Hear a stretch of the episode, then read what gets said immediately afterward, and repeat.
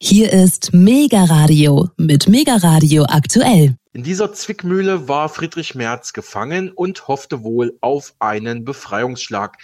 Der ist misslungen. Das Problem, das er angesprochen hat, wird durch die Hiebe, die er kassiert, allerdings nicht verschwinden, glaubt die Märkische Oder-Zeitung. Und die Welt ist ohnehin überzeugt, die Brandmauer zur AfD steht. Sie bröckelt nicht. Sie wird auch von niemandem in der Union in Frage gestellt. Friedrich Merz ist ein mutiger, kluger Mann. Das zu kommunizieren fällt ihm weiterhin schwer. Egal wie er das in den vergangenen Tagen alles gemeint hat, ihm gelingt es nur bedingt, es so zu benennen, dass die politische Konkurrenz daraus keinen Profit schlagen kann. Nun hat die CDU den Salat, bedauert die Welt. Der Tagesspiegel aus Berlin stellt in Frage, ob Merz der richtige Spitzenkandidat für seine Partei ist. Merz politische Fehler nehmen zu in Takt und Ausmaß. Seine sich häufenden Kurswechsel deuten auf einen zutiefst unsicheren Vorsitzenden hin. Das Amt des Bundeskanzlers erfordert politische und strategische Fähigkeiten, außerdem charakterliche Eignung. Die vergangenen Tage und Wochen lassen daran zweifeln, ob Friedrich Merz diesen Anforderungen gerecht wird, hält der Tagesspiegel fest. Die Leipziger Volkszeitung moniert, Merz verliere das, Zitat, politisch wirklich gefährliche aus den Augen. Die Normalisierung der AfD. Ihre Hetzer in Landtagen, im Bundestag, im Europaparlament profitieren nicht nur von der Schwäche der Ampelregierung, sondern auch von der schwächelnden Union. Ihr Landrat in Thüringen und Ihr Bürgermeister in Sachsen-Anhalt sind für Sie ein Werbemittel. Und jetzt kann sie auch noch behaupten, also die AfD, die Brandmauer der Union bröckele, kritisiert die Leipziger Volkszeitung. Ja, das bestätigt so ein bisschen das, was ich gestern vermutet habe, nämlich, dass es nicht mit diesem kurzen Tweet äh, und dem Zurückrudern da drin mhm. getan ist, äh, sondern wahrscheinlich Friedrich Merz noch lange nachhängen wird und eventuell ja auch ja, in der Union selber für Bewegung sorgen wird, weil das sind ja richtungsentscheidende Fragen irgendwo. Das sind Grundsatzprobleme, das sind Grundsatzentscheidungen. Und vielleicht wird jetzt dadurch, also durch diese vielleicht etwas unvorsichtige Äußerung von Friedrich Merz, eine Grundsatzdebatte angestoßen, damit äh, die Union und insbesondere die CDU ein für alle Mal ja, klarstellt, wo wollen wir denn eigentlich hin? Also ich habe vorhin im Radio gehört, äh, die Einschätzung, dass ähm, offensichtlich in der CDU, ähnlich wie zum Beispiel auch bei den Linken, eine Spaltung gerade vor sich geht in der Partei und dass äh, deren Mitglieder und deren Abgeordnete offensichtlich sich ähm, ja in unterschiedliche Richtungen entwickeln wollen mit ihrer Partei. Ich bin sehr gespannt, ob das noch bis zur nächsten Bundestagswahl für größere Bewegungen sorgen wird, also dass die CDU sich da irgendwo neu sortiert und vielleicht äh, ihr Profil schärft in die eine oder andere Richtung. Ja, also ich kann da nur ganz kurz zu sagen, mich hat es schon sehr gewundert, äh, welche äh, strategische Relevanz das Ganze haben soll, weil die CDU zumindest auf Bundesebene immer wieder betont hat, es gibt diese Brandmauer mit der AfD, mit der koalieren wir nicht, mit der arbeiten wir auch in keiner Weise zusammen. Es gab ja dann auch mal Annäherungen im Land Sachsen-Anhalt zwischen der dortigen CDU und AfD und da gab es auch einen riesigen sogenannten Shitstorm auch gegen die CDU-Führung und Merz will ja eigentlich Kanzler werden. Also ich weiß nicht, was ihn da geritten hat, wie er da punkten will, weil ich glaube, so verkrault er beide Seiten, also potenzielle AfD-Wähler und potenzielle CDU-Wähler vielleicht, ja.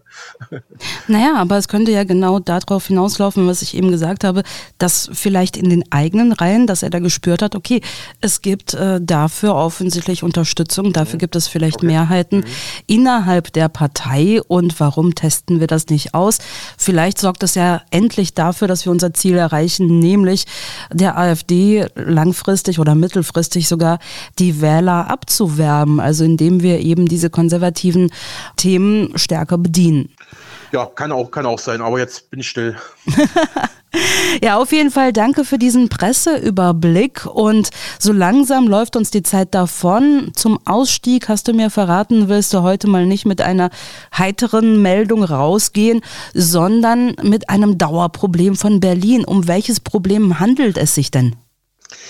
Ja, wir müssen heute traurigerweise ausführlich über die Gewaltexzesse in Berlins Schwimmbädern, Freibädern sprechen, über dortige Massenschlägereien, Pöbeleien, Straftaten, Angriffe auf Frauen und Kinder.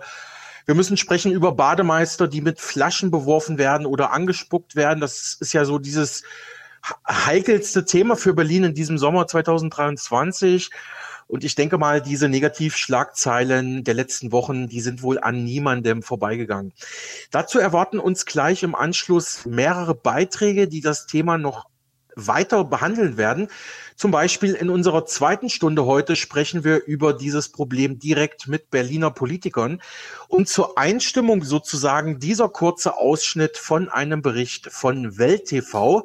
Wir hatten ja gerade noch die Zeitung Welt äh, zitiert, die haben ja auch einen Fernsehsender, und zwar ein Weltbeitrag aus Juli 2023, also vor wenigen Wochen ausgestrahlt damit unsere Hörerinnen und Hörer mal einen Eindruck bekommen, wie aktuell die Lage in Berlins Schwimmbädern aussieht und warum sich zum Beispiel auch der deutsch-israelische Migrationsexperte und Psychologe mit palästinensischen Wurzeln Ahmad Mansour mittlerweile entschieden gegen unkontrollierte Einwanderung einsetzt.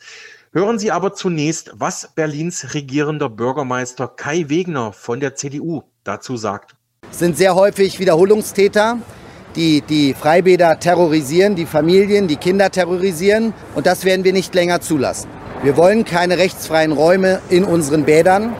Wegner vermeidet, die Tätergruppe zu benennen, vor allem Jugendliche mit Migrationshintergrund zu benennen, dass hier es um ähm, Jugendliche zu tun haben, die migrantische Hintergrund haben, äh, wie in Berlin gerade vor allem arabische äh, Hintergrund haben, die einfach Gewalt als eine legitime Mittel betrachten, um ihre toxische Männlichkeit unter Beweis zu stellen.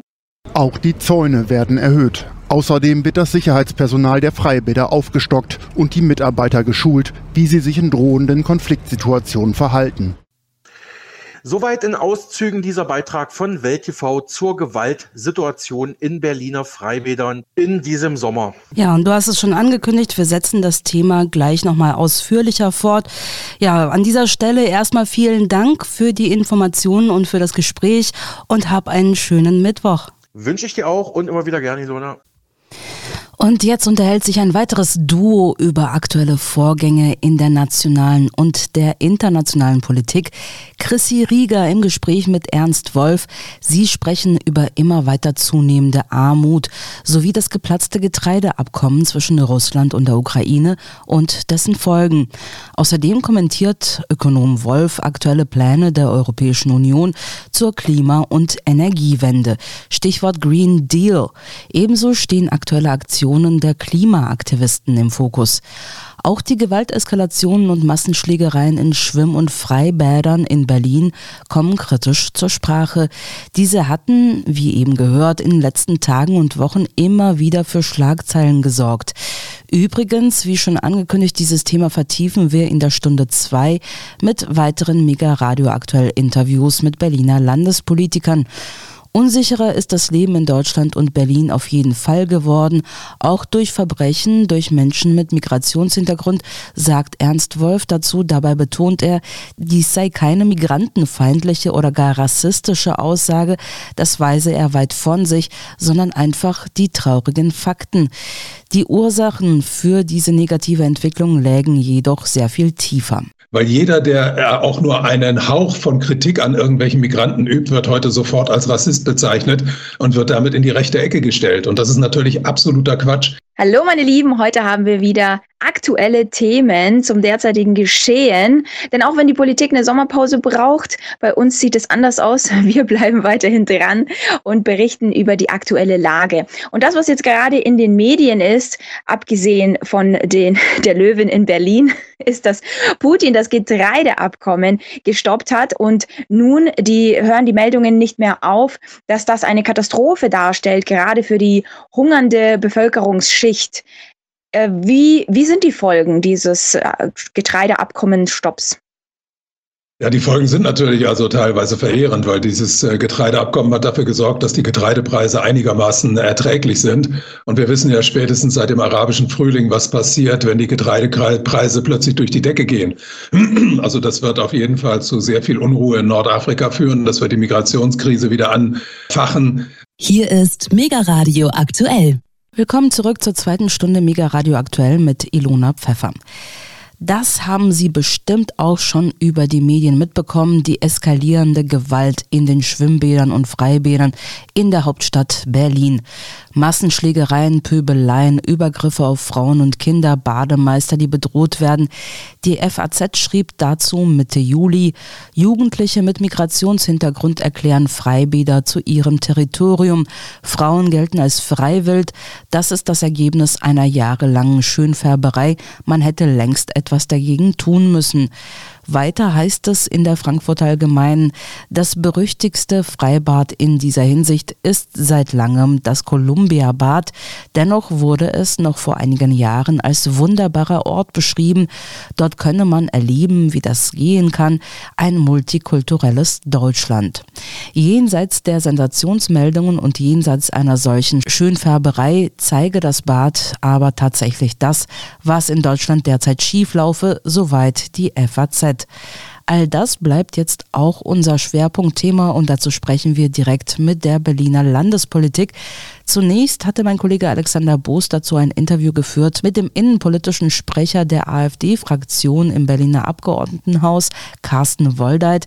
Der kritisiert das äh, zu lasche Vorgehen des Berliner Senats gegen Täter mit Migrationshintergrund in Berlins Freibädern, wie etwa im Columbia-Bad in Berlin-Neukölln. Daraufhin erhielten alle weiteren Fraktionen im Berliner Landesparlament die Möglichkeit, zu dieser Kritik Stellung zu nehmen. Der innenpolitische Sprecher der im Land Berlin regierenden SPD, Martin Matz, erklärt uns jetzt, was er den AfD-Vorwürfen gegen seine Partei und Fraktion entgegnet.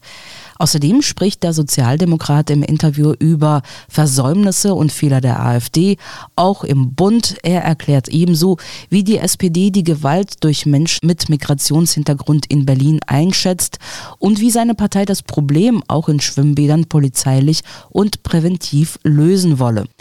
SPD-Politiker Matz kommentiert im Gespräch mit meinem Kollegen Alexander Boos jetzt aber auch seine kürzliche Debatte mit der AfD im Plenum im Abgeordnetenhaus zum sogenannten unmittelbaren Zwanggesetz, das derzeit heftig im Land Berlin diskutiert wird. Dieses Gesetz regelt die Anwendung unmittelbaren Zwangs bei der Ausübung öffentlicher Gewalt durch Vollzugs, also Polizeibeamte, also beispielsweise die Einwirkung im Polizeieinsatz auf Personen oder Sachen Sachen durch körperliche Gewalt. Dort hatte der SPD-Innenpolitiker den AfD-Abgeordneten Woldeit harsch kritisiert, wie ein O-Ton vom RBB von dieser Debatte aus Ende Juni 2023 zeigt. Herr Matz, vor wenigen Tagen hatte ich ein Interview mit dem innenpolitischen Sprecher der Berliner AfD-Fraktion, Carsten Woldeit. Da haben wir nochmal über die Debatte im Plenum zum unmittelbaren Zwanggesetz Ende Juni gesprochen. Der RBB hat es ja auch übertragen. Vielen Dank, Frau Präsidentin, mein hochverehrter Herr Kollege Matz. Ich muss schon sagen, Sie enttäuschen mich ein bisschen. Ja relativ jung, innenpolitischer Sprecher Ihrer Fraktion, folgen auf dem Kollegen Tom Schreiber, der in der Regel in der Lage war, sachlich zu Anträgen zu reden. Einen sachlichen Redebeitrag zu unserem Antrag habe ich hier vermisst, Herr Kollege. Und ich weiß übrigens auch, dass Sie es besser können. Ich weiß auch, dass Sie im Stoff stehen. Das heißt, Sie sind fachlich durchaus in der Lage, fachlich und sachlich zu argumentieren. Und wenn, wenn Sie dann zu einem Gesetzesänderungsantrag, weil Sie ihm nicht widersprechen können, weil er natürlich im Koalitionsvertrag steht und weil er inhaltlich gut ist, kein Gegenargument haben, warum man ihn nicht annehmen könnte, was machen Sie dann? Sie gehen in eine Ebene herein, der Beleidigungen, der Spekulation, äh, der Unterstellungen. Übrigens wissen Sie, dass ich 20 Jahre lang Soldat war, mit meinem Leben für das Recht und die Freiheit der Bundesrepublik Deutschland eingestanden habe dass ich auf das Grundgesetz geschwört habe. Ich habe geschworen, das Recht und die Freiheit der Bundesrepublik Deutschland tapfer zu verteidigen. So wahr mir Gott helfe. Und solche Unterstellungen, die immer aus dem Zusammenhang gezogen sind mitunter, die sind wirklich ein Armutszeugnis. Und ähm, mein lieber Herr Kollege von der CDU, Sie haben im Jahr 2022 einen Gesetzesänderungsantrag zum Paragraph 2 Unmittelbares Zwanggesetz eingebracht Der wurde zurückgezogen nach der Wiederholungswahl. Das ist unser Antrag. Er kam vor Ihnen und ist nicht abgeschrieben. Ich danke Ihnen.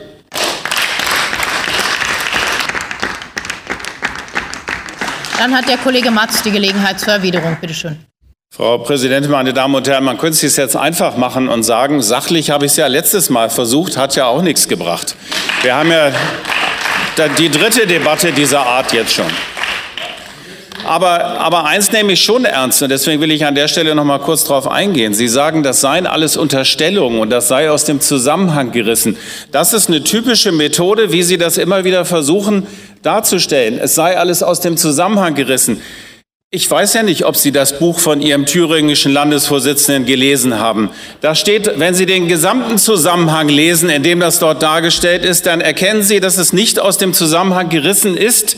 Der Mann meint das genauso, wie ich das hier vorgetragen habe, denn er schreibt es genauso, wie ich es hier vorgetragen habe.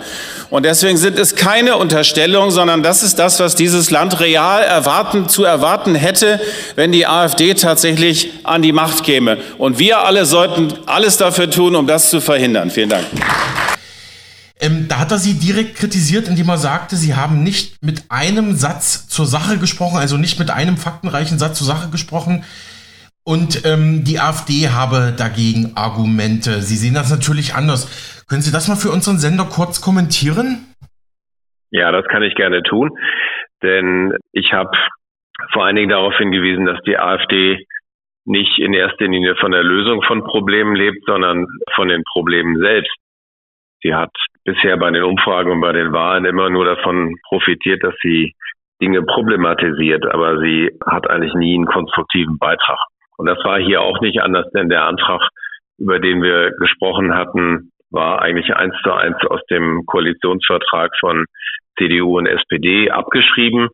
Und äh, kurz bevor wir einen Gesetzentwurf zu dem Thema in das Berliner Abgeordnetenhaus einbringen, hat die AfD nochmal schnell einen Antrag gemacht, ähm, um sich quasi auf das Thema draufzusetzen. Deswegen habe ich es nicht für besonders angemessen gehalten, mich damit sachlich auseinanderzusetzen, sondern einfach mal darauf hingewiesen, was die Masche der AfD ist. Können Sie das nochmal für unsere Hörerschaft erläutern, was da Ihre Kritik an der AfD-Masche ist? Na, die AfD braucht eigentlich Probleme, damit sie Erfolg bei Umfragen und bei Wahlen hat. Sie hat ja noch nirgendwo bisher äh, zur Lösung von Problemen ernsthaft beigetragen. Sie ist gegründet worden aus Kritik am Euro.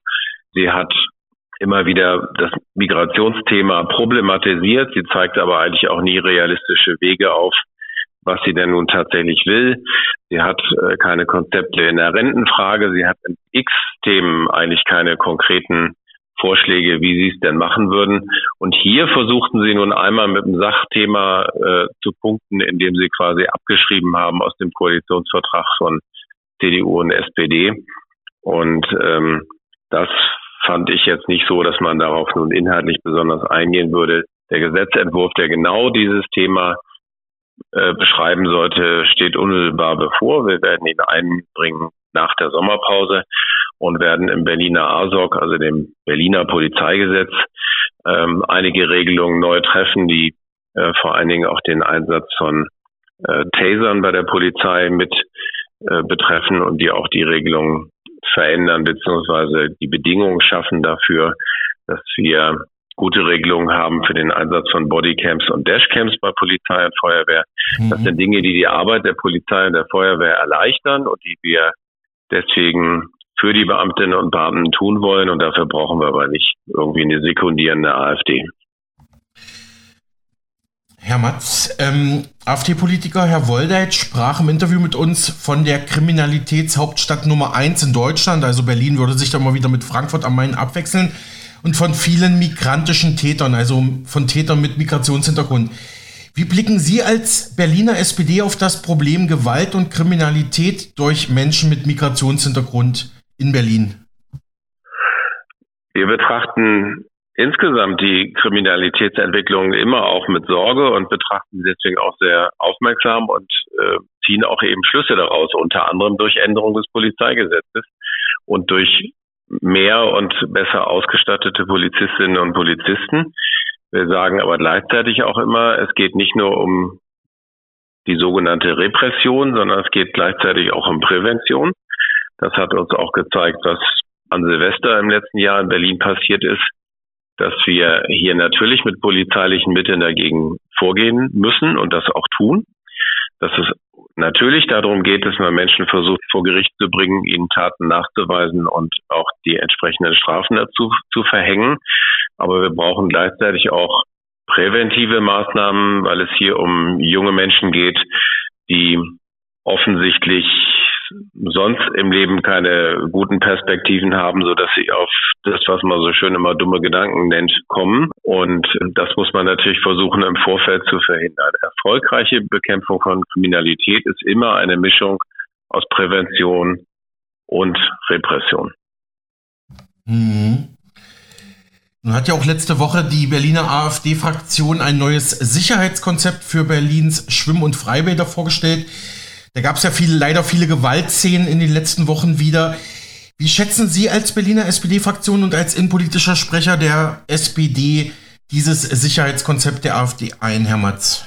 So, da muss ich Ihnen ganz ehrlich sagen, das kenne ich nicht, äh, was Sie da vorgestellt haben. Das ist ja kein Parlamentsvorgang, also insoweit ähm, ist mir das mhm. noch gar nicht untergekommen, sondern wir haben stattdessen dafür gesorgt, ähm, dass ein Maßnahmenpaket ganz schnell umgesetzt wurde in den Berliner Bädern. Und das umfasst einen ganz zentralen Punkt, nämlich dass man schon bei, dem, bei der Eingangskontrolle feststellen kann, wer ein Hausverbot bekommt und äh, diese Personen dann nicht zugelassen werden. Das ist wichtig, damit Hausverbote nicht ins Leere laufen oder ähm, als nicht funktionierende Maßnahme betrachtet werden, sondern dass Hausverbote tatsächlich auch einen Effekt haben. Und äh, daneben gibt es auch einen erhöhten Einsatz von Sicherheitskräften der Berliner Bäderbetriebe und äh, jetzt auf Zeit auch äh, den Einsatz mobiler Wachen der Berliner Polizei. Ähm, wir sorgen aber gleichzeitig auch dafür, dass wir jetzt nicht über die Maßen mit polizeilichen Kräften in den Bädern präsent sein müssen, weil das wäre auch eine falsche Schwerpunktsetzung. Hm, Herr Matzi, wie, wie schätzen Sie denn generell die Gewaltexzesse der letzten Tage und Woche und Jahre, muss man ja eigentlich sagen, ja in Berlins Schwimm- und Freibädern ein, etwa im Columbia-Bad. Wo sehen Sie da die Ursachen? Wie kann man dem Ganzen politisch entgegnen? Auch da geht es im Übrigen darum, dass man sich Gedanken darüber machen muss, wer diese Personengruppen eigentlich sind und wie man die auch auf anderem Wege erreicht. Gleichzeitig ist es natürlich wichtig, äh, dass man ihnen auch deutlich macht, dass ähm, staatliche Autorität, und das fängt jetzt in dem Sinne schon an bei den Sicherheitskräften der Bäderbetriebe. Das sind an sich keine staatlichen Kräfte, aber trotzdem werden sie als solche wahrgenommen, dass man sich natürlich da auch ein Stück weit Respekt verschaffen muss.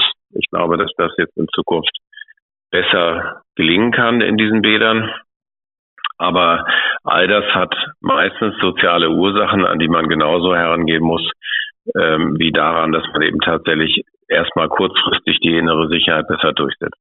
Mhm. Außerdem ja, übrigens ist, ist das natürlich auch eine Entwicklung, die in diesem Sommer besonders heftig diskutiert wird, weil sie medial extrem präsent ist, ähm, dass es in Bädern zu irgendwelchen Rangeleien kommt oder Erscheinungen, die man dort eigentlich nicht sehen möchte, ist aber durchaus nicht so neu, sondern hat es auch schon vor Jahren und Jahrzehnten immer mal wieder gegeben.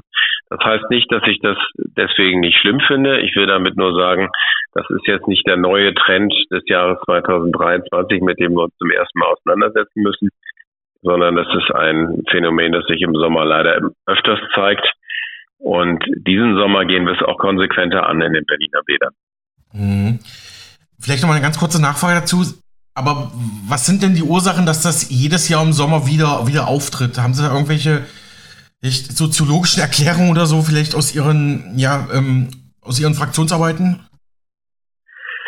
Naja, es ist halt schon so, dass es ähm, eine Reihe von Menschen gibt, die offensichtlich für sich keine anderen Perspektiven in unserer Gesellschaft empfinden das ist keinerlei Entschuldigung oder Begründung oder wie auch immer, aber es ist äh, trotzdem ein Zusammenhang, den man sehen muss.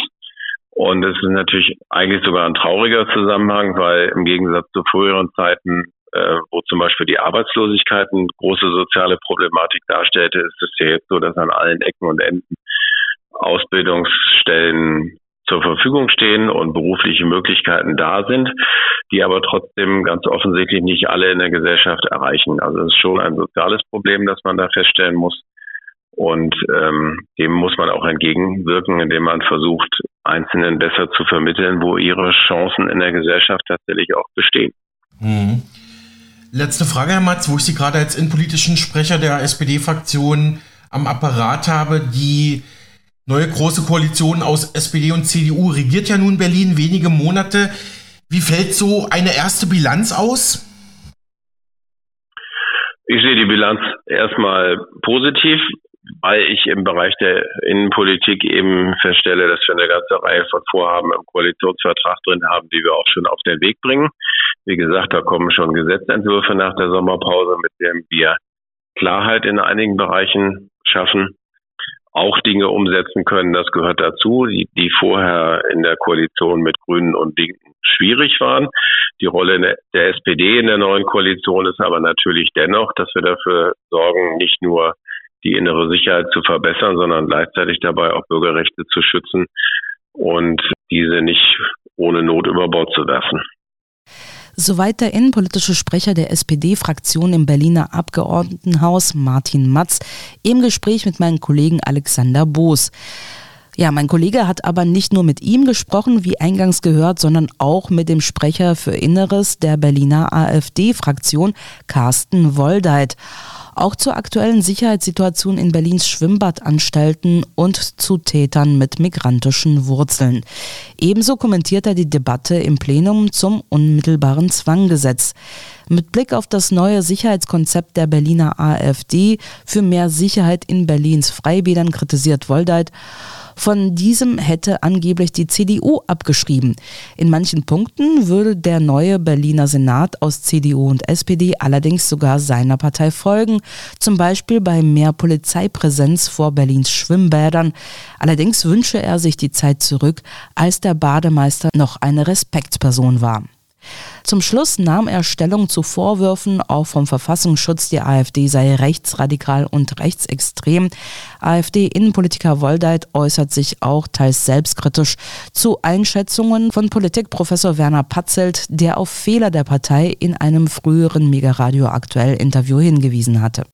Ja, Herr Woldeit, ähm, ähnliche Situation äh, wie bei unserem Interview zum AKW Saborische in der Ukraine vor zwei Wochen. Unsere Stammhörer werden sich erinnern, auch unser Interview ist jetzt schon einige Wochen geplant, aber in den letzten Tagen haben sich da die Ereignisse überschlagen. Versuchen wir es mal irgendwie chronologisch aufzuarbeiten. Also Sie sind ja Sprecher für Innenpolitik und Sport im Berliner Abgeordnetenhaus für die AfD-Fraktion. Äh, wir werden natürlich über die Berliner Landespolitik ausführlich sprechen, auch über die Sicherheitslage in Berlin, über die Sicherheitslage in Berliner Schwimm- und Freibädern. Das war ja vor allem das Thema, was jetzt die letzten Tage hoch eskaliert ist. Aber Herr Woldeit, wir haben auch viele Hörer im süddeutschen Raum. Beginnen möchte ich doch allgemein mit der Bundes-AfD. Das Umfragehoch, dann die Wahlerfolge in Sonneberg Thüringen und Ragun Jesnitz Sachsen-Anhalt auf Kommunalebene. Also da wurden Bürgermeister und Landräte erstmalig für die AfD gewählt. Ja, ähm, wie schätzen Sie denn als Berliner Landespolitiker der AfD den aktuellen ja, Umfrage, Höhenflug und die Wahlerfolge Ihrer Partei auf Bundesebene ein, Herr Woldeit? Erstmal bin ich schon mal verwundert, dass wir keine aktuellen Umfrage für Berlin haben. Mhm. Ähm, das ist etwas, ähm, was in der Tat eher ungewöhnlich ist, weil ich davon ausgehe, dass wir natürlich ähm, gemäß des Bundestrendes auch in Berlin steigen werden. Das ist erstmal ein gutes Signal und eine, eine gute Botschaft.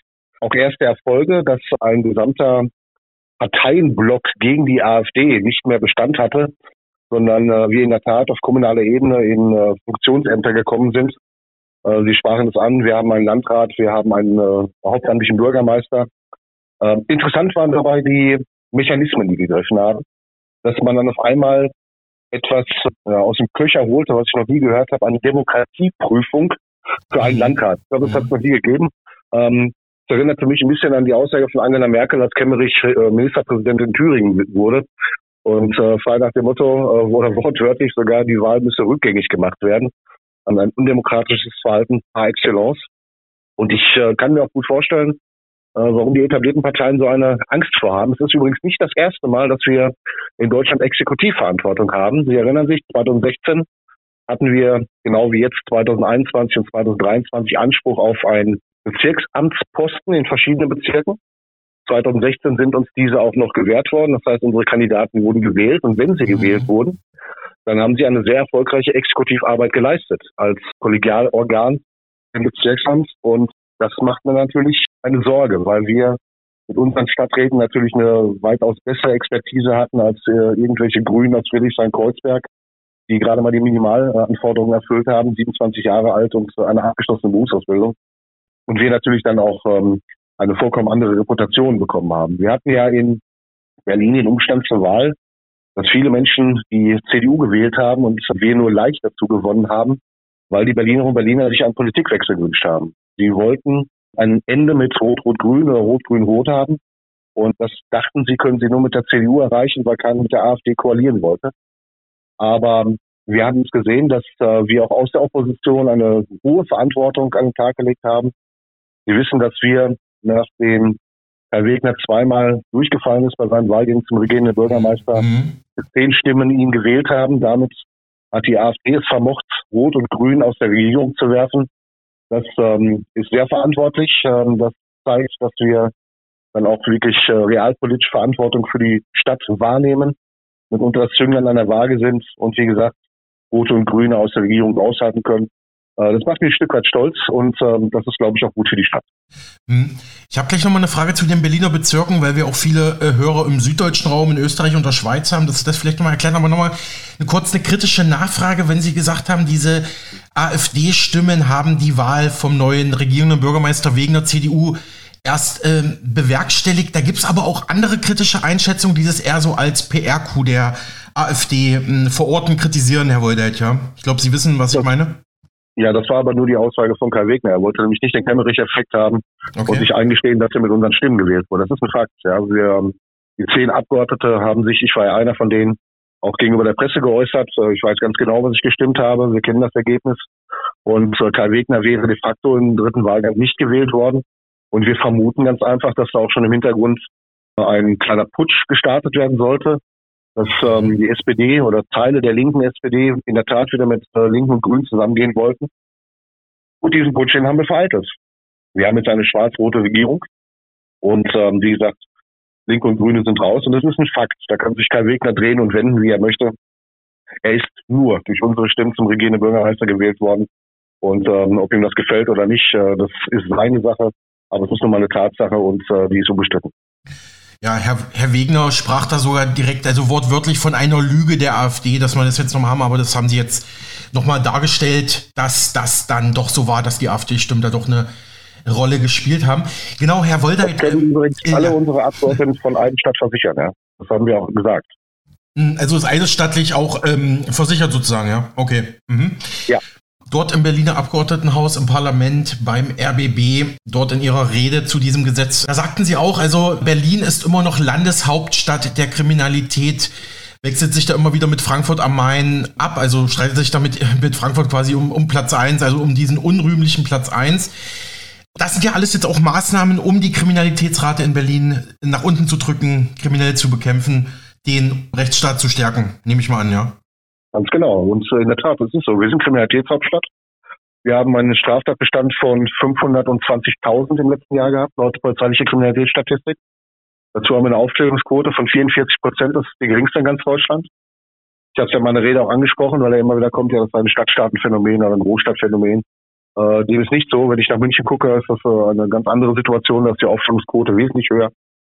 Äh, und auch der Kriminalitätsanteil äh, wesentlich geringer. Dazu kommt natürlich auch, dass wir einen Anteil von nicht-deutschen Tatverdächtigen haben von über 40 Prozent. Gemessen an der äh, Allgemeinproportion der Bevölkerung ist das ähm, ein, ein sehr ja, bemerkenswerter Zustand. Ja. Äh, das zeigt, dass äh, Täter nicht deutscher Herkunft ähm, oder Menschen nicht deutscher Herkunft grundsätzlich mehr zur Kriminalität neigen als ähm, äh, deutsche Staatsbürger. Ähm, das mag man jetzt als böse äh, rechtsradikale Aussage äh, nehmen, aber es sind nun mal reine kriminologische Fakten. Und da muss man auch rangehen. Und jetzt versuche ich den Brückenschlag gleich zu nehmen. Wir haben die aktuelle Situation in den Freibädern. Dort sehen wir es ja auch, dass die Gewalt mhm. mit Masse von Menschen mit Migrationshintergrund ähm, oder Ausländern stammt. Wir haben das bei den Silvesterkrawallen gesehen. Jeder kennt die Videos und keiner traut sich, Ross und Reiter zu benennen und äh, entsprechend ähm, die Ursache auch anzusprechen. Dazu bedarf es einer mutigen und äh, klaren Opposition, die die Wahrheit noch ausspricht. Ich mache das. Äh, ich nehme da keine äh, Hand von dem Mund und ähm, äh, benenne, wie gesagt, Ross und Reiter und äh, Ursachen und Täter. Und ähm, da kann man sich auch Kopf mit den Füßen wackeln. Äh, das ist mir vollkommen egal. Nur so bekomme ich die Probleme auch in den Griff, wenn ich weiß, woher sie stammen. Hm. Würde zu den Freibädern, also zur Sicherheitslage in Berlins Schwimmbädern, komme ich gleich, da habe ich auch ein paar Fragen vorbereitet, aber nochmal ganz kurz zurück zur Debatte Ende Juni im Abgeordnetenhaus zum unmittelbaren Zwanggesetz. Da haben Sie sich ja auch duelliert mit dem SPD-Abgeordneten Martin Matz und da, da hören wir mal ganz kurz rein. Vielen Dank, Frau Präsidentin, mein hochverehrter Herr Kollege Matz. Ich muss schon sagen, Sie enttäuschen mich ein bisschen. In der relativ jungen innenpolitische Sprecher Ihrer Fraktion folgen auf dem Kollegen Tom Schreiber, der in der Regel in der Lage war, sachlich zu Anträgen zu reden. Einen sachlichen Redebeitrag zu unserem Antrag habe ich hier vermisst, Herr Kollege. Und ich weiß übrigens auch, dass Sie es besser können. Ich weiß auch, dass Sie im Stoff stehen. Das heißt, Sie sind fachlich durchaus in der Lage, fachlich und sachlich zu argumentieren. Und wenn, wenn Sie dann zu einem Gesetzesänderungsantrag weil sie ihm nicht widersprechen können, weil er natürlich im Koalitionsvertrag steht und weil er inhaltlich gut ist, kein Gegenargument haben, warum man ihn nicht annehmen könnte. Was machen sie dann? Sie gehen in eine Ebene herein der Beleidigungen, der Spekulation, äh, der Unterstellungen. Übrigens wissen Sie, dass ich 20 Jahre lang Soldat war, mit meinem Leben für das Recht und die Freiheit der Bundesrepublik Deutschland eingestanden habe, dass ich auf das Grundgesetz geschwört habe. Ich habe geschworen, das Recht und die Freiheit der Bundesrepublik Deutschland tapfer zu verteidigen. So wahr mir Gott helfe. Und solche Unterstellungen, die immer aus dem Zusammenhang gezogen sind mitunter, die sind wirklich ein Armutszeugnis. Und ähm, mein lieber Herr Kollege von der CDU, Sie haben im Jahr 2022 einen Gesetzesänderungsantrag zum Paragraph 2 Unmittelbares Zwanggesetz eingebracht. Der wurde zurückgezogen nach der Wiederholungswahl. Das ist unser Antrag. Er kam vor Ihnen und ist nicht abgeschrieben. Ich danke Ihnen.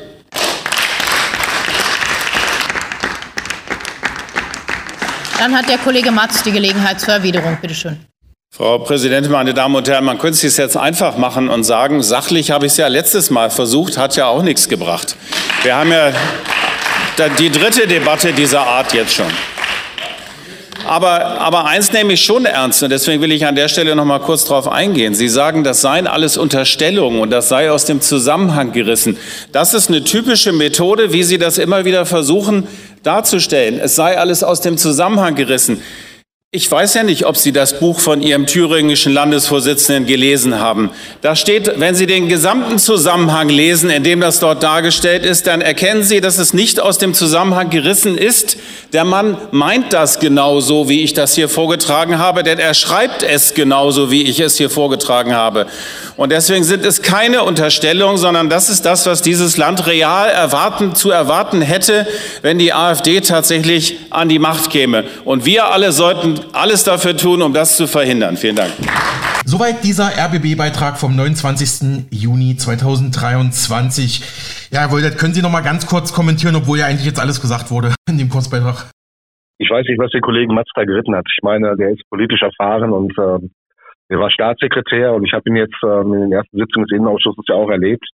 Ist ja kein Dummer und ähm, gut, er ist im Rahmen der Innenpolitik noch nicht so erfahren, aber er ist als gestandener Politiker in der Lage, sich äh, einzulesen. Er weiß, wie man Gesetze schreibt und liest. Äh, was ihn da geritten hat, ähm, äh, ausschließlich auf die AfD einzudreschen und ähm, ich weiß nicht, was Thüringen mit Berlin zu tun hat.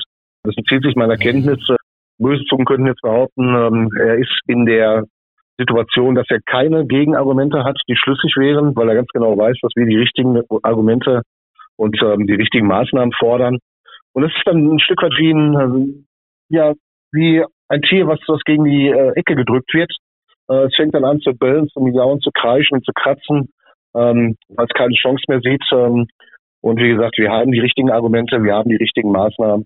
Und ich glaube, Herr Watz hat sich mit seiner Aussage und seiner Rede komplett selbst entlarvt. Wenn ich fünf Minuten Redezeit habe und äh, nicht mit einem Satz zur Sache spreche, ähm, tja, dann würde ich sagen, Sätze sechs.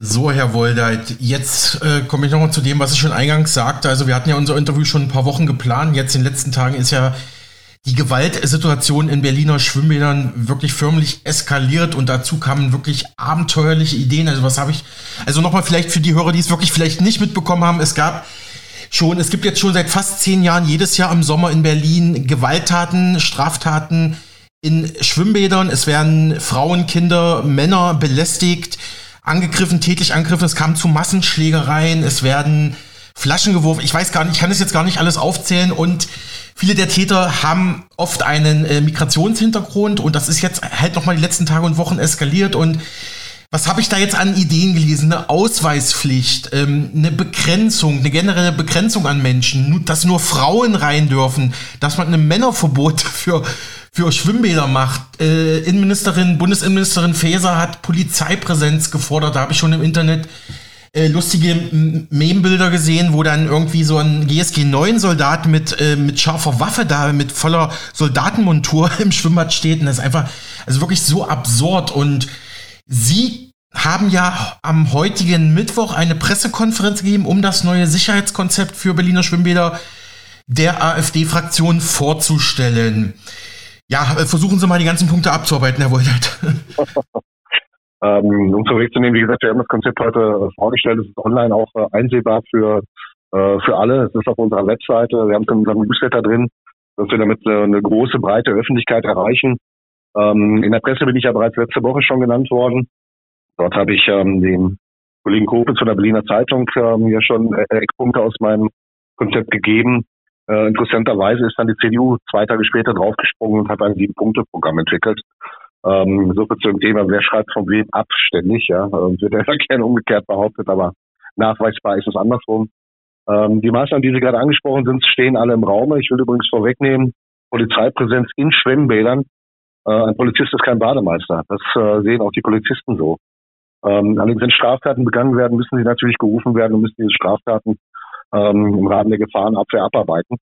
Äh, allerdings äh, mobile Polizeiwachen vor Schwimmbädern fordere ich auch, weil es einfach notwendig ist. Und all die mitunter mhm. skurrilen Maßnahmen, ja, stellen Sie sich vor, Sie kommen ins Land ohne Ausweis, aber wenn Sie ins Freibad wollen, müssen Sie einen Ausweis zeigen. Ähm, das ist genau mein Humor. Das sind allerdings alles Symptombekämpfung. Das sind alles Symptombekämpfungen. Ich will, dass solche Umstände, wie sie gerade stattfinden, nicht mehr stattfinden. Wie gesagt, äh, Mädchen und Frauen werden äh, begrapscht, sexuelle Übergriffe finden statt, ähm, verrohte Gewalt. Dazu noch äh, ganz ekelhafte Sachen wie Fäkalien, Beschmierereien in den Toiletten und äh, Nassräumen. Äh, Zäune werden beschädigt, wie gesagt, Sachbeschädigungsdelikte werden, werden, werden verübt. Vorheitsdelikte, Körperverletzung, gefährliche Körperverletzung, all das ist äh, tagtäglicher Umstand hier in, in Berlin. Und ähm, wir haben ja gesagt, fast ein Jahrzehnt, äh, man kann es ganz, ganz deutlich sagen, 2015, 2016 ging es los. Und ähm, das hat natürlich auch eine Ursache. Und äh, offene Grenzen und unkontrollierte Migration, insbesondere illegale Migration, wird dann irgendwann, gerade wenn sie aus einem fremden Kulturkreis kommt, ähm, auch dementsprechend ihre Früchte tragen und das äh, nicht im positiven Sinne. Das erleben wir gerade. Wie gesagt, ich habe es ähm, äh, in der allgemeinen polizeilichen Kriminalitätsstatistik angesprochen jetzt hier ähm, im Detail auf die Schwimmbäder bezogen. Äh, wir alle kennen die Videos, wir alle kennen die Bilder, wir erkennen die Täter. Und ähm, äh, wenn ich dann lese, wie gestern in der Zeit, ja, und versuche auch dort wieder zu verharmlosen. Die Zeit online schreibt, sie wüsste, woran äh, das Problem läge. Es liegt an den verteuerten Pommes frites. Ja, dann fasse ich mir im Kopf, was, was will die Zeit damit ausdrücken? Also natürlich möchte sie davon ablenken, dass Täter mit Migrationshintergrund sind beziehungsweise Ausländer sind und dann kommen sie auf solche schwachsinnigen Thesen, es liegt an verteuerten Pommes. Ähm, da muss sich doch jeder Leser fragen, ob die uns verarschen wollen. Und wenn man sich die Kommentare bei Twitter anguckt, ähm, dann erkennt man auch genau diese Botschaft, die der Leser dann halt äh, auch zurücksendet. Interessanterweise ist die Frankfurter Allgemeine jetzt ähm, ein bisschen abgerückt oder Richtung Normalität gerückt. Sogar die Taz äh, spricht mittlerweile von ausländischen Tätern. Ähm, auch da zeigt sich, wenn, wenn man immer deutlich die die Wahrheit anspricht, und das machen wir ja. ja ich habe in meinem Konzept, ich habe es Ihnen ja vorab äh, zukommen lassen, ähm, ist ja insgesamt ein Acht-Seiten-Konzept, auch eine, eine, eine Ursachenanalyse vorangestellt. Und ähm, wenn man solche Phänomene hat, dann muss man die Ursachen benennen, sonst kann man sie nicht bekämpfen. Alles andere ist Symptombekämpfung. Ähm, das machen wir gerade, um äh, das Ärgste abzumildern oder zu verhindern. Aber richtig wäre eine komplette Ursachenbekämpfung und ähm, ähm, die kann dann auch erstmal in ähm, äh, Abschiebung stattfinden. Wenn wir 300.000 illegale Einwanderer nicht mehr im Land haben, haben wir 300.000 potenzielle Straftäter auch nicht mehr im Land. Das klingt jetzt hart, ist natürlich auch ein Stück weit übertrieben, das weiß ich selbst. Aber das zeigt, ähm, mit welchen unterschiedlichen Maßnahmen man da rangeht und welche Maßnahmen äh, eigentlich dann Wirkung zeigen wird. Okay, jetzt mal ein bisschen von der, von der Ursachenbekämpfung weg. Als konkrete Schritte oder Maßnahmen hier für Berliner Schwimmbäder lese ich im AfD-Konzept ähm, ja unmittelbare Hausverbote, konsequente Verfolgung, Videoüberwachung, auch Polizeistreifen vor den Freibädern. Das ist vielleicht auch eine ganz gute Sache, auf jeden Fall besser als drinne. Da geht ja auch irgendwo die, dieser, dieser Erholungs- und Badeeffekt äh, verloren. Schulung für Freibadmitarbeiter habe ich auch noch gelesen und ja, auch Sie sprechen sich für maximale Besucherzahlen aus. Ne? Können Sie das nochmal kurz für unseren Sender kommentieren? Ja, wir haben ja einen Umstand, dass es schon Hausverbote gibt. Ich habe ja eine parlamentarische Anfrage, lange bevor ich das Konzept geschrieben habe, ähm, an den Senat gestellt. Ich wollte eine Zahlenanalyse haben. Ich wollte wissen, wie viele Straftaten haben in welchen Bädern stattgefunden, wie viele Hausverbote wurden ausgesprochen. Und da will ich natürlich auch wissen, wie werden diese Hausverbote durchgesetzt. Und ähm, de facto werden sie nicht durchgesetzt. Dem kann man entgegenwirken, indem man in der Tat eine Haushaltskontrolle durchführt und dann abgleicht. Das geht mit äh, technischen Mitteln relativ schnell. Ähm, hat diese Person bereits ein Hausverbot, ja oder nein? Wenn es eins hat, kommt es halt nicht rein. Äh, eine Begrenzung für äh, Besucherzahlen äh, ist durchaus sinnvoll. Ja, je voller es wird, desto mehr Aggression kann sich entladen. Das ist übrigens ganz normales Sicherheitskonzept. Das ähm, machen wir auch bei, bei Weihnachtsmärkten auch so. Das hat ähm, äh, auch formalen Sicherheitscharakter. Also mhm. mhm. Besucherzahlen müssen ein Stück weit ähm, ähm, ja, einsehbar sein und kontrollierbar sein. Und äh, alles, was überfüllt ist, das wissen wir alles, macht uns ähm, selber keine Freude. Eine lange Schlange vorm Cateringstand oder, oder um sich eine Cola und Eis zu holen. Das frustriert, aber der eine schlägt dann zu und der andere ist dann einfach nur sauer. Ähm, natürlich, wie gesagt, Polizeipräsenz vor den Bädern im Rahmen von mobilen Polizeiwachen. Das hat übrigens dann auch Frau Senatorin Spranger gefordert. Das heißt, da folgt der Senat und Schulung von Mitarbeitern, insbesondere in Konfliktsituationen. Also ich erinnere mich an meine Kindheit, Herr Boos, das wird Ihnen nicht anders gehen. Der Bademeister war in Freibad eine Autorität. Ja? ja. Und wenn er eine Trillerpfeife hatte mhm. äh, und einer vom Beckenrand gesprungen ist, dann hat er das nicht als zweites Mal gemacht, weil ihm sofort gedroht wurde, noch Fall und du fliegst raus. Und ähm, heute ist es so, dass einem Bademeister gar kein Respekt mehr entgegengebracht wird, ganz im Gegenteil. Ähm, ich habe ein Interview gelesen von einem äh, Schulmeister, der anonym bleiben wollte. Der hat seine Umstände geschildert, äh, mhm. dass er angesprochen, bedroht wurde. Äh, wir lauern auf, wir wissen, wo dein Auto parkt, äh, wir stechen dich ab und ähm, andere, ich sag mal, sarkastische Höflichkeitsfloskeln, die anscheinend äh, tagtäglich sind. Ähm, das heißt, man muss dann in der Tat auch zu Maßnahmen greifen, das Sicherheitspersonal zu schulen für Konfliktsituationen, für Aggressionssituationen. Ich würde mir wünschen, dass wir wieder zurückkehren zu einer Zeit, wo der Bademeister eine natürliche Autorität hat und solche Maßnahmen nicht notwendig wären. Aber solche Maßnahmen sind notwendig und deswegen äh, stehen sie in meinem Konzept, leider. Mhm. Ich habe mich den Tag auch mit einer Berliner Freundin unterhalten, die meinte auch, also in der DDR hätte es das nicht gegeben. Ich will jetzt ja auch gar nicht die DDR glorifizieren, aber da gab es vielleicht schon mal ein etwas besseres äh, Sicherheitskonzept als heutzutage, aber das ist ähm, nur mal so meine persönliche Meinung. Ähm, Herr Woldert, lassen Sie uns zum Schluss noch mal kurz auf einige Aussagen von zwei Politikwissenschaftlern äh, schauen. Ich glaube, Sie haben die Interviews auch gehört hier bei Mega Radio aktuell mit Professor Dr. Werner Patzelt und Dr. Benjamin Höhne.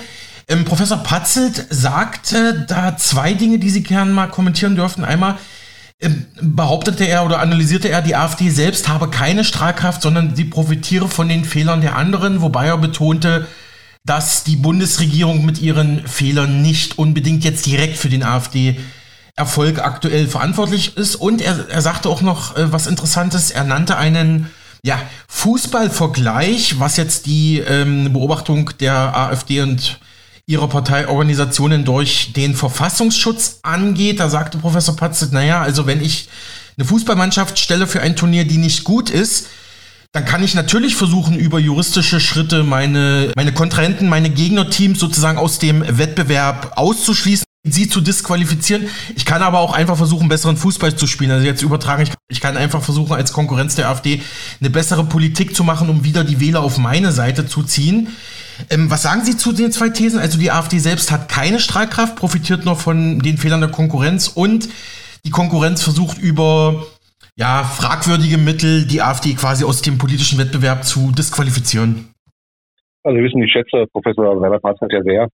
Äh, wir hatten ihn ja 2017 mal, glaube ich, zu unserer Sicherheitskonferenz in Berlin eingeladen, wo er auch zu Gast war und ähm, äh, sehr gute Analyse ähm, dargestellt hat. Ähm, ich mag auch ähm, Metaphern im Rahmen äh, des Vergleichs der Politik und des Fußballs, das wissen wir beide. Ja. Ähm, in dem Punkt, ähm, ja, äh, in verschiedenen Bereichen hat äh, Professor Patzer durchaus recht. Ähm, also unsere Performance ist vielleicht nicht immer die beste von allen, aber ich will das nicht so negativ stehen lassen, weil sie äh, in der Tat auch von einigen Kollegen sehr, sehr gut ist. Und ähm, meistens ist es so, dass der politische Mitbewerber ähm, die Schwächen natürlich des Gegners ähm, ähm, hervorhebt und in ein gewisses Licht rücken will und die Stärke natürlich am liebsten verschweigt. Das sehen wir dann auch bei diversen Talkshows. Ähm, wenn mein Kollege Kupala dort äh, mit dem, mit dem FDP-Vertreter Dü ist der, glaube ich, mhm. sich dann austauscht, dann sehen wir übrigens auch, dass Kupala die richtigen Worte findet und der FDP-Kollege nicht. Ja, er muss sich natürlich hinter einer Koalition verstecken, in der er selber keine Strahlkraft hat als FDP, um dieses Wort mal mitzunehmen. Und ja, in der Tat ist es so, dass wir die schlechteste Regierung aller Zeiten haben, seit der Bestehung der, der Bundesrepublik Deutschland. Mhm. Und wenn ich mir dann die Qualitäten von herausgehobenen Ministerämtern wie das Äußere und äh, das Wirtschaftsministerium angucke, wie gesagt, wir reden von einem Kinderbuchautor, mhm. der Wirtschaftsminister ist, und einer Dame, deren Biografie äh, täglich irgendwie neu überprüft angepasst wird, die sich im, im, laufenden äh, Bande verhaspelt, die sich mit ihrem äh, mitunter desaströsen Englisch wirklich dann Heiligkeiten gerade in den afrikanischen Nationen leistet. Bacon of Hope, sage ich nur. Also das spielt natürlich uns als Opposition in die Hände und ähm, der Bürger sieht natürlich auch, was habe ich denn noch als Opposition, das ist die Linkspartei. Ähm, die kann man ja, die ist komplett überflüssig, die brauchen wir nicht. Die hat ja auch nicht mal die fünf Prozent geschafft, ist nur mit dank dreier Direktmandate nochmal einen Fraktionsstärker in den Deutschen Bundestag eingezogen. Die CDU macht quasi das gleiche wie die Ampel auch. Ja, also wer CDU wählt, ähm, kriegt mitunter grüne Politik. Das sehen wir an BlackRock März. Somit sind wir die einzige wirklich glaubhafte Opposition. Und das vertreten wir wirklich ähm, dann in der Tat doch mit ein bisschen mehr Strahlkraft, als Professor Patz das vielleicht wahrnehmen möchte. Ähm, schauen sich alleine die Klickzahlen von den Reden von, von Alice Weidel an im Bundestag. Ähm, schauen sich die Reichweiten an von meinen Reden hier im Land Berlin. Ja, äh, ich hatte mal eine Kurzintervention gemacht, das habe ich gestern auf YouTube gesehen, da habe ich ähm, die Grünen massiv äh, angegriffen, weil mich diese Bigotterie und diese Heuchelei mitunter wirklich ärgert. Und da hat irgendein User bei YouTube, den ich gar nicht kannte, ähm, meine Rede zusammengeschnitten mit ein paar mhm. Bildern und äh, Videosequenzen verpackt und hatte, glaube ich, stand gestern ähm, 125.000 Views. Ähm, das ist gerade vor ein paar mhm. Tagen hochgeladen worden. Mhm. Ähm, das ist eine ordentliche Reichweite und ähm, ähm, wir erreichen damit die Menschen auch. Und ähm, ja, wir können noch besser werden. Das ist in der Tat richtig. Aber die, unsere politischen Mitbewerber haben ja mittlerweile fast alle Register gezogen. Und ähm, sie merken, sie kommen an uns auch nicht mehr vorbei. Und auch die Brandmauern werden bröckeln, äh, die immer wieder so verherrlich dargestellt werden. Es gibt ja erste Stimmen aus der CDU, wo es ganz klar heißt, äh, man muss mit, mit uns sprechen. Wie gesagt, wir stellen jetzt einen hauptamtlichen Bürgermeister, wir stellen einen hauptamtlichen Landrat. Ähm, wir haben über 50 Prozent der Wählerinnen und Wähler erreicht bei einer sehr, sehr hohen Wahlbeteiligung für Kommunalwahlen. Und äh, das zeigt, dass unsere Performance vielleicht noch nicht so schlecht ist, wie der eine oder andere gerne sehen möchte. Mhm. Er wollte noch zwei Fragen.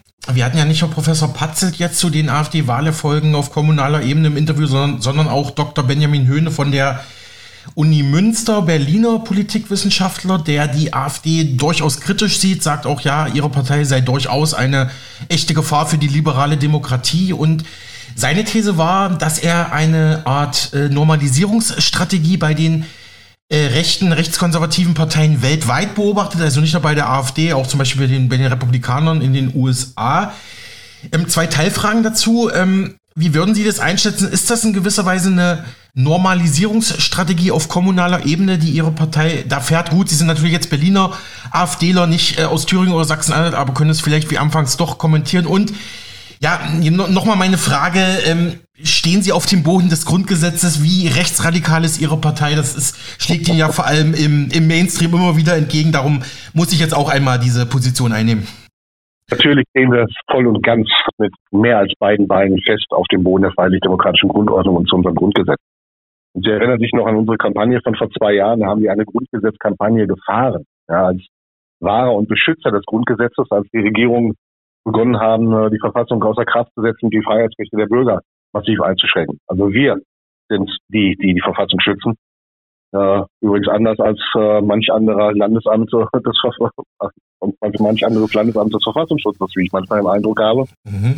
Wenn man äh, Wähler als äh, braunen Bodensatz bezeichnet, ähm, dann disqualifiziert einen das für so ein Amt. Und ähm, diese Stimmen kommen immer wieder. Die kommen übrigens seit ich Verantwortung trage. Das ist seit 2014. Wir reden jetzt von knapp sieben Jahren.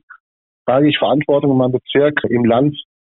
Und wir kennen uns beide seit Jahren. Sie haben es ja gesagt. Ich glaube, Sie haben von mir noch nie eine Aussage gehört haben, die außerhalb äh, der Verfassung liegen würde. Ja, ja das kann ich bestätigen, ja. Das ist so. Hm. So, und auch unsere, unsere Personen hier im Land Berlin, diese haben sich ja nicht geändert. Wir haben seit Anfang an äh, Frau Dr. Brinker, Beatrix von Storch, Dr. Curio, Carsten Wolleit, Frank-Christian Hansel, ich bin jetzt äh, vorletztes Wochenende in Berlin äh, wieder in den Vorstand gewählt worden, in Lichtenberg, Hohenschönhausen mit ähm, knapp 85 Prozent. Äh, das heißt, meine Reputation ist da und ähm, wenn es einem gelingt, über einen so langen Zeitraum kontinuierlich gewählt und wiedergewählt zu werden, weit über 80 Prozent, dann spricht das schon für jemanden und gerade die Mitglieder meinem Bezirk, das sind alle so bodenständige Menschen. Ich rede von Zahnärzten, Wirtschaftsprüfern, Steuerverwaltungsfachangestellte etc. pp. Journalisten, also wirklich, das ist die, die normale, gesunde Mitte. Das sind die Leute, die arbeiten gehen, die Steuern zahlen, die dafür sorgen, dass ihre Kinder in der Schule äh, vernünftige Arbeit leisten, ihre Kinder zum, zum Sport fahren. So ich das natürlich auch mache mit, mit meiner Tochter, wenn sie zum Fußball spielen muss und ähnliches. Also man kann uns das oft und immer wieder vorwerfen, wir seien eine Gefahr für die freiheitlich-demokratische Grundordnung. Wer das behauptet und ähm, das auch öffentlich äh, so kommentiert, dem empfehle ich jetzt einfach einen Blick in unsere Programmatik, wird er sehr schnell erkennen. Und das äh, verlange ich auch gerade von einem Politikwissenschaftler, dass er sich Parteiprogramme dann auch zu Gemüte führt, auf Bundes- als auch auf Landesebene, um dann zu überdenken, ob seine Aussage dann eines Amtes für jemanden, der äh, dann auch einen Lehrstuhl hat, noch Würdigkeit enthält. Kleine Ergänzung, ähm, Sie meinen natürlich den Chef vom Thüringer Landesverfassungsschutz, Herr Kramer, der meinte jetzt, dass ja alle AfD-Wähler nationalsozialistisches Gedankengut hätten. Da hatte ich jetzt auch den Tag einen guten Beitrag auf YouTube von einem Soziologen, relativ unbekannt, gehört. Der hat gemeint, also da würde ich doch jetzt gerne mal die Fakten sehen. Also wenn ich sowas behaupte, gerade als, als äh, Staatsvertreter, weil es gibt so viele enttäuschte Wähler, es gibt ähm, ich meine, die AfD wird aus tausend Gründen gewählt, wie, jede andere Partei auch. Ne? Und da einfach zu sagen, naja, alle sind, sind auf äh, NS-Linie, das äh, würde dieser Soziologe auch mal gern Fakten untermauert sehen. Aber ich habe ja noch mal eine kurze Teilfrage dazu, Herr Woldeit. Am 12. Juli habe ich bei der Tagesschau gesehen, der Verfassungsschutz von Brandenburg hat die Bewertung der AfD-Jugendorganisation dort, der Jungen Alternative, nochmal neu ähm, bewertet, verschärft und diese gilt nun laut Verfassungsschutz als gesichert rechtsextremistisch. Also jetzt wird wieder behauptet, die Position der JA in Brandenburg seien eindeutig nicht mit dem Grundgesetz vereinbar. Ne? Ich weiß, vielleicht immer ein bisschen schwierig als Politiker ähm, die Verfassungsschutzämter so zu kommentieren, aber was, was sagen Sie dazu?